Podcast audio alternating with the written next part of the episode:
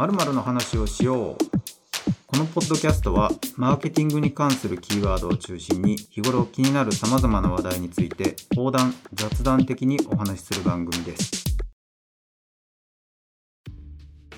なんか最近聞いたのは以前はこういったこう質問みたいなヤフー知恵袋みたいなところでよく言われたググれ貸すっていうのね、ええ 最近はググるな貸すって言われるとググってもそういう差し障りのあるようなことしか何の結論もないような面白が出てきてうんそんなことやっても全然答えないんですけどググるな貸すみたいな話になっているみたいなね。まあ、そもそも Google って言葉もいつから使うようになったかなと思うんですけど、逆にもう今その Google っていう言葉がやや死語になりかけてるような気がして、うんうんあの検索することが Google とは限らへんようにまた改めてなってきてる、昔は本当にその Yahoo だのなんだのいろんな検索エンジンがあったんで検索するっていうことと Google はイコールじゃなかったんですけど、さっきのその天然代はほぼイコールで Google イコール検索するやったのが最近は Google だけじゃないというか SNS がその検索のツールになりかけてるようなところがあって。ね最近ね。うん。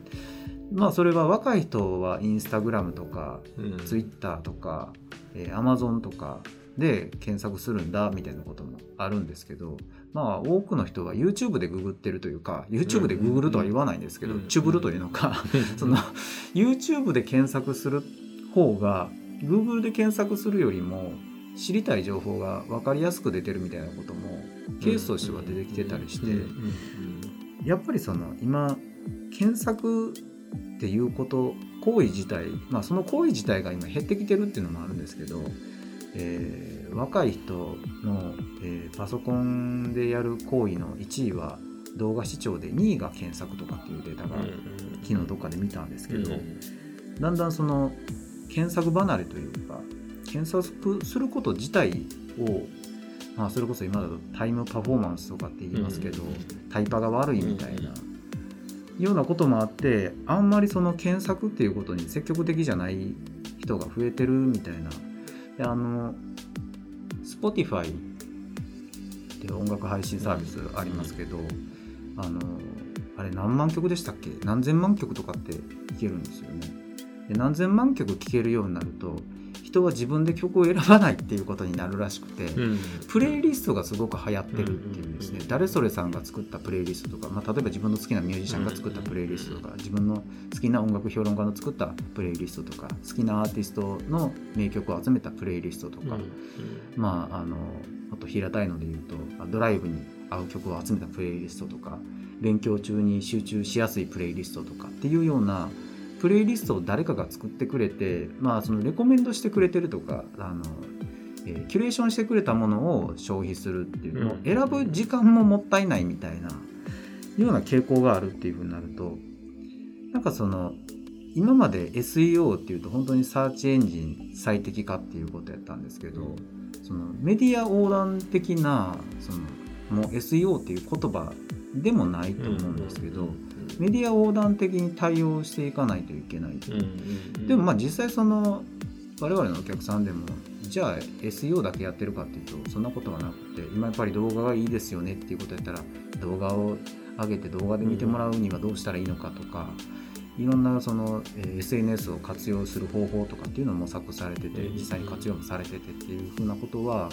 まあ、自然と皆さんやられてることですけど、やっぱりそれは単純にあのいろんなメディアを使ってるってことじゃなくて Google で検索する時間みたいなものも分散してたりとか、そのうちにその Google で検索する必要がなくなってくるっていうような情報の取り方であったりとか、それこそキュレーションされたりレコメンドされたり、えープレイリストを作ってもらえるんであれば自分から探しに行く必要がないって、情報があまりに多すぎて自分で探すっていう行為が無駄が多すぎるというか、それで答えにたどり着くよりも誰かが勧めてくれたものを見た方が、まあ、例えば面白い映画を探すのに、えー誰か、えー勧めてくれるところもしくはその勧めてくれる、えーメディアみたいなものとか、えーまあ、ポッドキャストであったり YouTube の動画であったりっていうものを探す方が自分がこう欲しいものにたどり着きやすいみたいな。なんかそんな状況になってきてんのかなうん。とも思うんですよね。うんなるほどね。うん。であのーまあ今その検索ってそういうふうな変化が起こってるかなみたいなうんことも思うんですけどその最近 Google があのあれなんて言いましたっけ？フロックって読むんですかね？まあ FLOC っていう Federated Learning of Cohorts。あそうですね。うん。コホートとか。うん。そのまあ検索の話というよりも広告の話として捉えられることが多いですけど、うん。でもまあ SEO とも絡んでるかなと思うんですけど、うんそのアルゴリズムを変えるっていう要するにあれは GDPR とかその欧州からのその個人情報に対しての配慮みたいなことが厳しくなった中で、えーサードパーティークッキーを、えーユーザーから取るときには同意を取らないといけない、うん。で同意されない場合は取ったらダメですっていうことになって、まあ、それこそそのみんな Google アナリティクスを使ってるわけですけど、うんうん。Google アナリティクスである時期からキーワードが全部よく分かりませんみたいな出方をして、キーワードつかめなくなっちゃったっていうのがあって、うん今はまたあの、えーサーチコンソールとかで見えたりもするんですけど、割とそれによって情報が取れなくなってるっていうのがあってでそのために Google もそのアナリティクスのバージョンを上げて、えーメジャーアップデートみたいな感じで GA4 とかって言いますけどでその埋め込むための ID も今までとは違うルールのものがあるのでそっちを入れてくださいっていう。そこで返ってくる検索結果っていうのもその FLOC みたいなものとか、うんうん。そういうことが関係してるのかなと思ったりしてたんですけど、うんうんうん。なんか調べててもいまいちその実態が見えないというか、まあ、ブラックボックスっぽいような感じもして、ね。まああの僕もそのフロックのことがそんなによく分かってるわけではないんだけれどもとりあえず今その個人情報の問題とか、まあそういったことに関してのこう目先をずらすっていうとちょっと言い方が悪いかもしれへんけれどもやっぱり何か変えないとねっていうところでまあ一人一人ピンポイントで、まあ、要するに今コード履歴みたいなもの、まあ、ウェブ上のコード履歴みたいなものをきちっとつかもうと、まあ、つかめてたっていうのが、まあ、今まで、まあ、うまく広告ビジネスの広告ビジネスを支えてたベースになってたんだけれども、それって、まあ、ウェブ見るだけでいろんなことの情報を Google とかいろんなところに広告主に渡してるって気持ち悪いよねっていうことになってそれを否定されて100か0かっていう話に行く前に、いやいや0は勘弁してくださいよと。僕らもこれだけの仕組みを維持していくっていうのにはすごいコストがかかるの分かってもらえるでしょと。でも確かに個人情報これだけユーザーにそっぽ向かれてもやっぱビジネスな立ち行かへんしって。じゃあ一人一人じゃなくって顔はもっと見にくくしますけどってコホートっていう一つのグループみたいな形にして、うん。ある種の行動サイトを訪れてるっていうパターンが似ている人たちはグループにして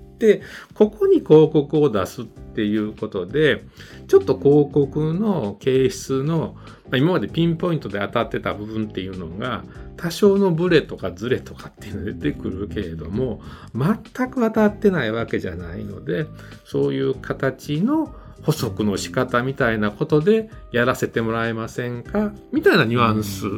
のように聞こえんねんね。うん、でただそのフロックっていうやり方も実は Google とかには全部データあるっていうことちゃうのって言って、うん、でそういうのは今今のやり方やめましょうと。でそれはやっぱ広告主とかもいろんな形で情報をもらったものが結果フロックとかに移行すると Google が独り占めみたいな形にならへんみたいな他社に売らないだけ。そうそうそう。自分は使い放題みたいな、みたいなことにならへんっていうことでちょっといろいろ言われるようになってで Google はえーっと1年後か、えー言い始めたのは2年後かな。そのクッキー使えなくしますよっていう話をしてたのをちょっとまたずらしたんよね。2023年に延期したとか、そうそうそうそう。でそれはちょっとその今フロフロックの仕組み自体が怪しいとかいうことになってえこのまんまで移行してもうまいこと自分たちのビジネス維持できへんからとりあえず今のやり方ちょっと伸ばしますみたいなすごい姑息なことに今なってきてて、うん、だからちょっとねこっから先のそういうまあクッキーをまああの道具に使った個人情報の補足みたいな仕組みっていうのはあかんのはあかんねんけれどもそれを借子定規に全部あかんってなった時に広告ビジネス立ち行かなくなった時って本当にネットの、まあ、いわゆる僕らのようなユーザーも含めてうまくその仕組み回るのみたいなことに対してのまあ検証っていうか僕はねあのそういう技術的なことよくわからないんで、まあ、それはまあ落としどころっていうかどっか、うんまあ、あの僕らにそれでいいっていうような承認する権利はどこにもないから1年後か2年後には何か新しい仕組みで入ってって 渡されるんだろうけど それは仕方ないよね。でも、まあ、一つ思ってるのは今僕はその YouTube とかでもプレミア会員月千何百円か払って家族で YouTube ミュージックも聴けるし YouTube も広告なしで見れるし画面オフにしても音だけ聞けるしみたいな。これはまあ家族、まあ、うち34人使っているけれども、まあ、これは十分価値あるなと思って使ってるわけ。優勝でね。でもうさっきあの就労イミジングも言ったみたいに SEO のその検索表示結果の上に広告表示されるようになったじゃないですかと。うん、ねまあ僕はもう最初うっとしいなと思ったけど頭の一番ええとこにそれ出てねまあまあでもビジネスの仕組み考えたら、まあ、そういうのもありかと、うん、それこそ SEO がうさんくさいなみたいな時代っていう時に、うん、そういったところに手染めずに、まあ、それやったらもうお金で場所買ってっていう、まあ、考え方も、まあ、僕ら広告屋なのでね、はいまあ、それはそれでありかなって思ったけれども。でもやっぱり一ユーザーの立場からすると広告鬱陶しいなっていう部分もある。例えば月額500円で広告全部なしに、えー、Google のサーチエンジンっていうのを純粋にまあ要するにえー、っと、えーうん、SEO の表示結果だけをちゃんと出してくれる、はいまあ、Google プレミアムみたいなサービスがあったらう。ん、そうそうそうそうそう、うん。やったらそれは例えば500円なら500円使うし、で例えば今、えっと、朝日新聞とか日経新聞とか、ネット版のニュースメディアっていったものを契約すると、まあ、非常に高い、はいはい、ね。えー、紙のものがセットでついてくるとか、いろんな過去の記事が見れますよとかっていうのはあるけれども、例えばそういうの抜きにして、もう、まあそれは Google に組みする言い方になってあんま深く考えてへんから今思いつきみたいに言うけれども、例えば月1000円払って、Google 経由でネット、配信されているニュースは全部1000円の中にそういった有料記事みたいなものも読めるような権利がひとまとめになってたら、僕1000円やったら払ってもええなって思う。そうですね。うん。確かに。うんそのいちいち日経新聞のサイト行ってとか朝日新聞のサイト行ってとか、うん、でざーっと頭頭よ読んでいったら途中からここから先は有料です。もう 上の方に最初から有料って書いとけよ。みたいな。ちょっとだけ気になるやん。そうそうそうそう。そ うあるので、もうそれやったら、まあ、Google じゃなくてもええねんけど、うん、もう一元で例えば1000円とか1500円とか払って広告表示しません。それからいらんクッキーも食べさせ食わせませんね、で新聞そういったニュース記事みたいなものも読み放題になります、みたいなことやったら僕お金払うけどなみたいなことは考えることはあるね。うん、うん、まあその広告が、うん、あのそもそもそういう嫌われ前提っていうのも、うんうん、なんかちょっと、まあ、それこそ広告携わる側としても、なんか切ないなっていうのは、ね、なんかそれこそその YouTube プレミアムをテレビで CM しててあの YouTube で頑張ってる芸人たちがギョッとしたっていうそそんなことテレビで言うみたいな。まあそれはあの YouTuber にとっては収入源にもなるんでまあそれは結構びっくりしたというか、話やったんですけど。まあ、広告で言うとそのアドブロックみたいなものが今だと iPhone だったらアドブロッカーを入れるとサファリでは広告表示しませんっていうような形ですし、まあ、Chrome でも何でもその拡張機能を入れると広告はブロックできる、で、まあ、広告ブロックしてるのが多分スクリプトを切ったりとかそういうことをしてるんで表示崩れが起こったりとか、うん必要な部分が出てこなかったりとか広告以外のものも消してしまうことがあって不具合結構あるんですけどあの最近あのブレイブっていうブラウザ僕、よく使うようになったんですね。でそれはあの広告部分があの多分おるんでしょうけど白くなって見えてないんですね。で多分データも読み込んでないんであのなんていうんでしょうね。あのそれをモバイルとかで見てるときはあの通信のその容量とかも少なくなるんだと思うんですけど、でそのブレイブってブラウザは広告を控えめに出すっていう、えー考え方でその一番最初に、えーブラウザの画面開くと壁紙が広告になってたりとかまああのことさらな広告っていうのがなくてそれが一応収入源にはなってるみたいなことで、うん。あとのその、えー雑誌メディアにしても、えーウェブメディアにしても Google にしても、まあ、YouTube にしても、うん。そのあたりの広告はもう全部切ってしまうっていうようなブラウザで、あの運営してる側の気持ちを考えなかったらとても快適なブラウザーなんですね。うん、でこういうブラウザまあ多分まだそんなに多くの人は使ってないんだと思うんですけど、やがてそういうブラウザを使うようになるとか、うんうん。みんなが知るようになるまあそうなった時にはいろいろとそれに対しての締め付けとかもまあそれこそあのアドブロックが出たあとしばらくしてからアドブロックを、えー後読みするか先読みするかしてあの今アドブロック聞いてますよね。記事見れませんわっていうような、出てくるね。ううん設定をしたりとか。うん。なんかそういうその、まあ、何かが出てくるとそれに対しての回避策っていうのはうん出てくると思うので、うんいつまでもそのブレイブで見てると広告全く表示しないってことにはならないのかもしれないですけど、うんブレイブで見るともう表示しないとかにもなってくるのかもしれないですけど、その今までのそのブラウザのシェアとかもどんどんどんどんその Chrome が、まあ、それこそ Google のブラウザが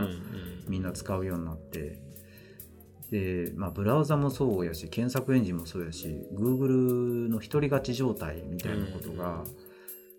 もうそろそろ限界に来てるんじゃないかなっていう気がするんですよね。うんうん。ね。うん。SEO っていうのがじゃだんだんその形骸化してるっていうこともそうですけど、うんなんかもうそろそろ波乱がありそうみたいな。うんうん。まあまあちょっとまあ SEO の話と、まあ、広告の話っていうのは、まあ、ちょっと違う話なのかもしれないんで、まあ、ちょっとその SEO の話にね、まあ、ちょっと戻った方がいいのかなって思いながらなんだけどもその SEO っていうことについてはその、えーいわゆるスコアを上げるための、まあ、技術として、ね、例えば H1 タイトルをつけた方がいいよタグの話であったりとか、なんかこういったことは最低限ちゃんとやっといた方がいいよっていうことであったりとか、まあ、あの最近のコアバイタルとかっていうような SEO のまあ開発、まあ、これはまあスマートフォンだけに適用するっていうことなんだけれども、でもねやっぱりその表示速度の問題であったりとか、うん。まあ、表示崩れの問題であったりとか、まあそれからあとボタンを押した時のレスポンスこれもスピードの話だけども、こんな話であったりとかまあそういったことがちょっとでも、まあ、あの早かったりとか綺麗だったりとかっていうことがユーザー利便やっていうことで、まあ、スコアを上げますっていうことになってる。それもさっき言ったように、まあ、ユーザー利便という意味では正しい方向に今向いていってるのかなと。でもそういうところってやはりまあ一部その SEO 業者というか、まあ、僕らも含めてね広い意味で含めて、要するにまあそういったコーディングをする会社であったりとか、うん、記述をきちっと正しくきれいに書けるっていうようなところが手伝うことによって、まあ、多少スコア上がるという、まあ、本来のコンテンツ書いているそのテキスト情報の内容とは違うところで SEO を押し上げるみたいなところっていうのは確実にまだ一部あるのはあるんよね。うんでそこの部分っていうのは、まあ、僕否定するわけじゃないしもちろんそうそうすることによって多少でもまあページ遷移が速くなったりとか見栄えのいいものになるっていうことについてはもちろん歓迎すべきやし。でも今日なんかその SEO の話の本質的な話とするとねやはりそのコンテンツの部分といったことを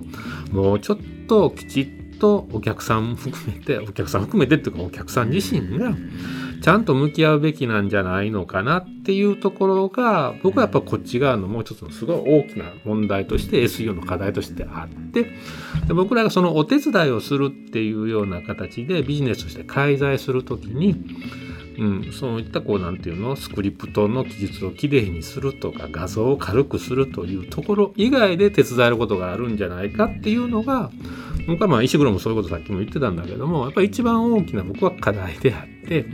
SEO という言い方をしちゃダメなのかもしれないけれども、うん、うん、だからそもそも本当にお客さんに対してもっと言わなあかん情報みたいなものがお客さんの中にあるんじゃないんですかっていうこととそれの書き方っていうふうなことに関してはもうちょっとあの考えた方がお客さんに伝わりやすいんじゃないでしょうかっていうことともう一つ本質的にちゃんとそうやって自分たちのサービスとか製品とかをお客さんに正しく伝えようと思って、そういうコンテンツをきちっと整備したときに、まあ、それはお客さんに対して失礼な言い方で今までそんなこと言っても言ったこともないし、思ったこともあんまりないんだけども、一つ理屈上はやっていってると、あれ？この製品ってもっとこういう部分の機能を強化した方がいいんじゃないかっていうところまで遡って見えることっていっぱいあるって思うね。だからその SEO とかそういったところから離れて、もっと自分たちの商品とかサービスをお客さんにちゃんと届け、伝えたい、届けたい。で、そうやってお客さんを見ていると、もっとこの商品を良くするためには、こんな機能をつけたいとか、うん、こういうところを改善したいとか、こう見えてきて、それがすごくいい方向に回っていくっていう、うん、まあ、そもそもの話になってくるんだけれども、なんかね、あまりにもそういう部分に関して、広告の仕事をやっぱ僕も長くやってくると、お客さんは自分たちがこう出来上がって、その人たちが作ってるわけじゃなくて製造部門があって、その人たちは営業やったりとか、マーケティングやったりとかっていう立場で、売るっていうことしか考えてなかったりするケースといったものも往々にしてあるんだけれども、そういう人たちがマーケットを見て、その間に僕らの広告会社の人間介在させて見ているときに、向こうばっかり見てて、要するにお客さんの方ばっかり、マーケットの方ばっかり見てて、自分たちの製造部門の方を振り返ったりとか、競合会社の取り組みみたいなものをもっと真剣に分析したり解析したりとかするっていうようなことを、もうちょっとやられた方がええのちゃうのかなって思うことはね、やっぱしばしばあるんでね。うん、そこに僕らのような人間があの会社のの機能みたいなものを当てることでもっとそこをよくできへんかなって、うん、そこの部分で対価を得るっていうことの方がすごく有意義やったりとかしないかなって。僕それ広告の本質やって思う部分があんねんね。もっとドライに広告っていうのは与えられた商材みたいなものをうん、自分たちの広告のスキルだけでマーケットにぶつけて、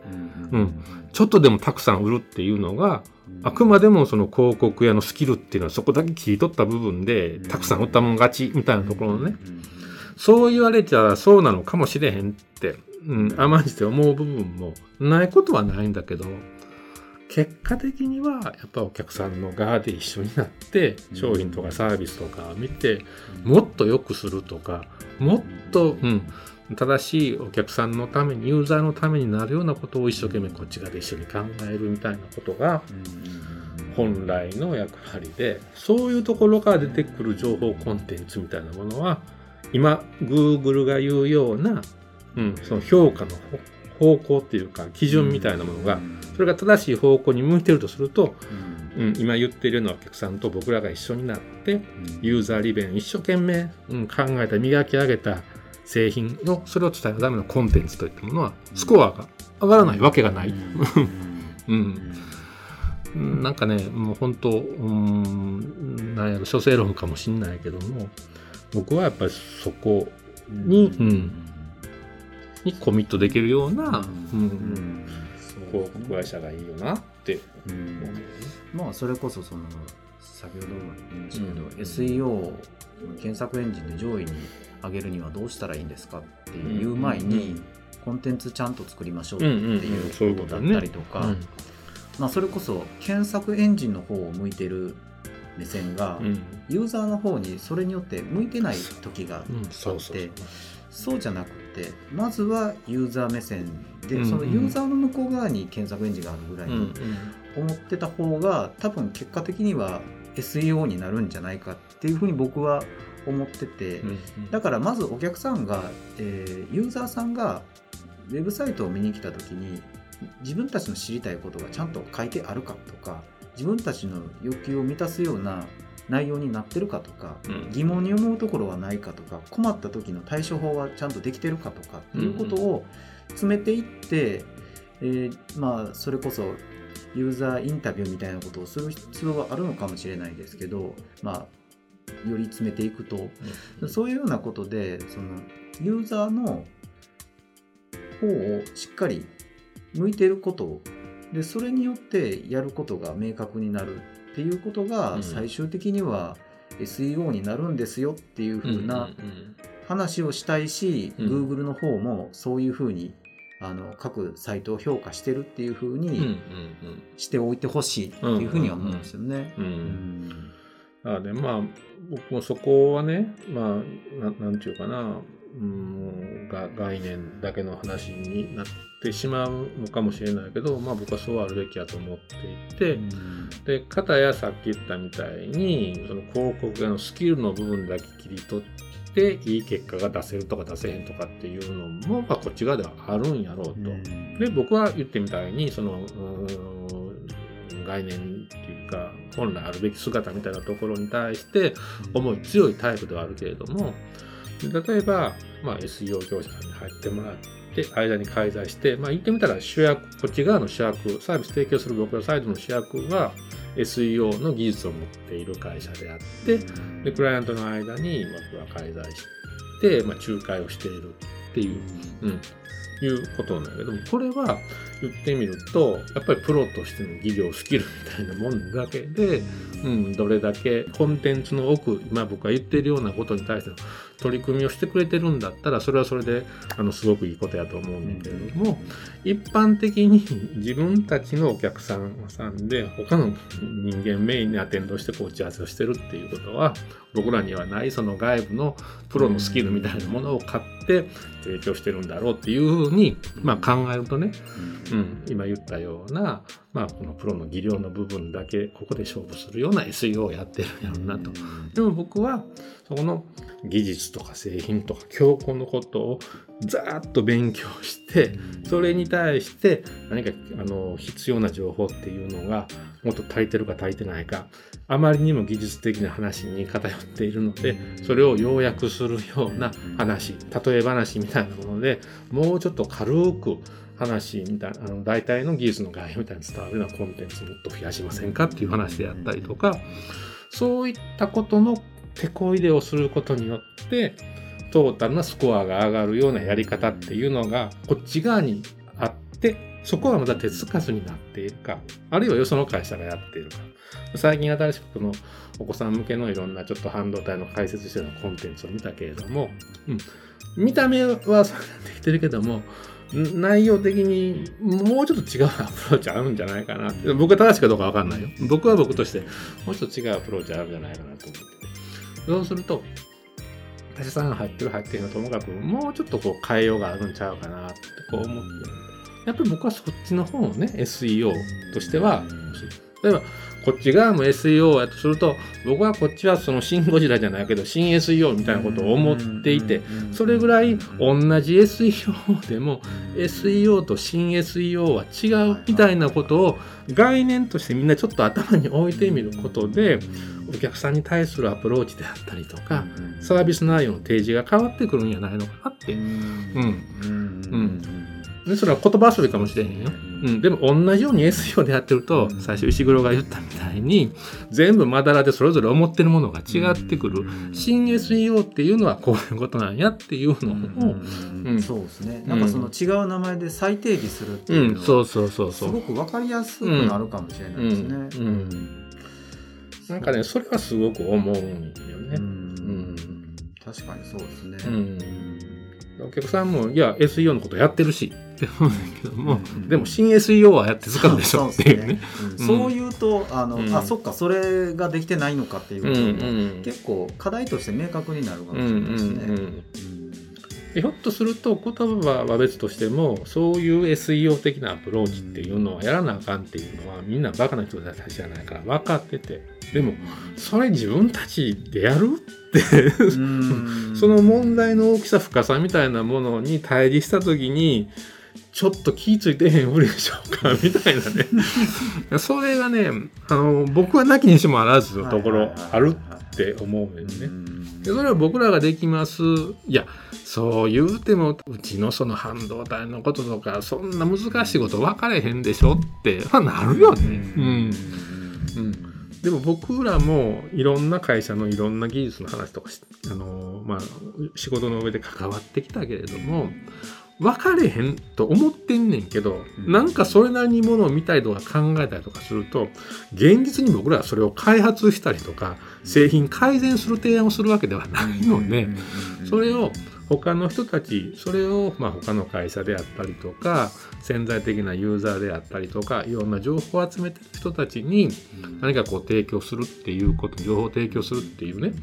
そこのプロセスのお手伝いするっていうことにおいては、うん、そこまで深く理解はできないけれども、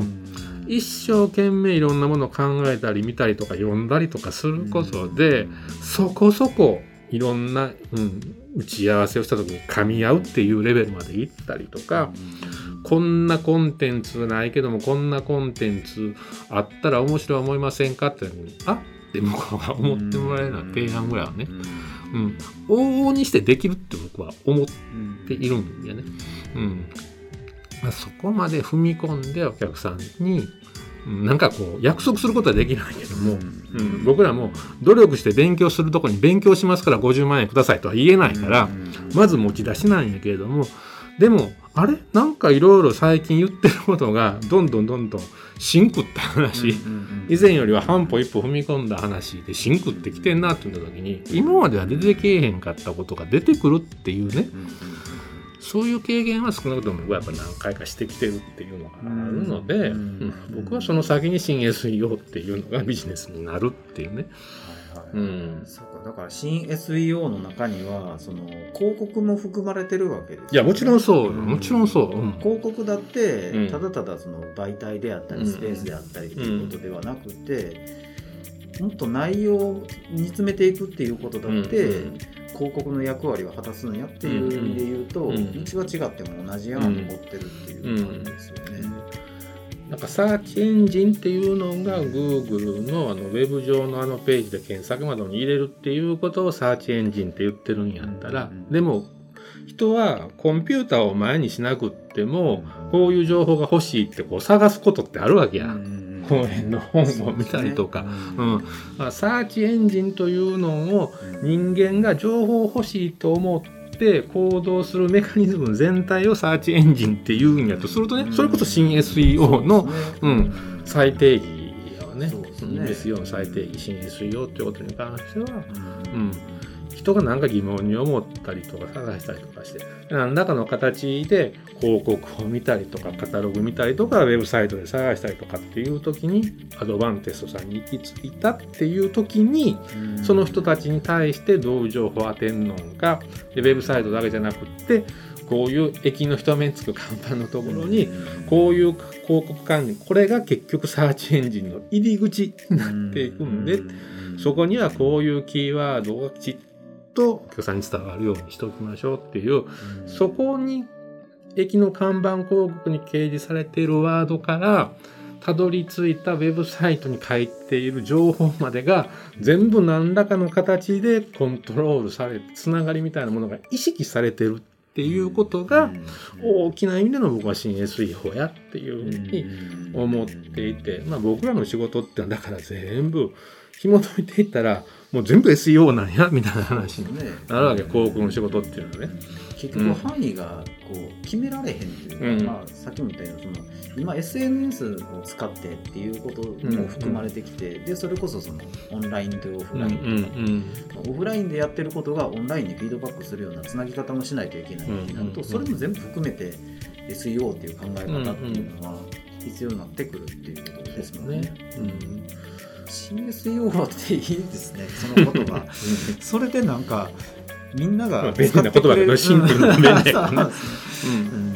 でもね、うん。本当あの伝え方すると、まあ、悪くない伝え方やと思ってまあ、石黒が最初言ってくれたみたいに SEO っていうことの捉え方がまだらやっていうことであったりとか、あるいは時代に沿っていろんな考え方が変わってきたものに対して、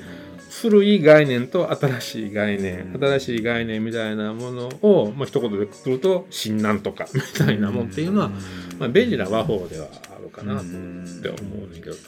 再定義しないとちょっと宙ぶらりになってしまってるところがあるかなっていう気がしますね。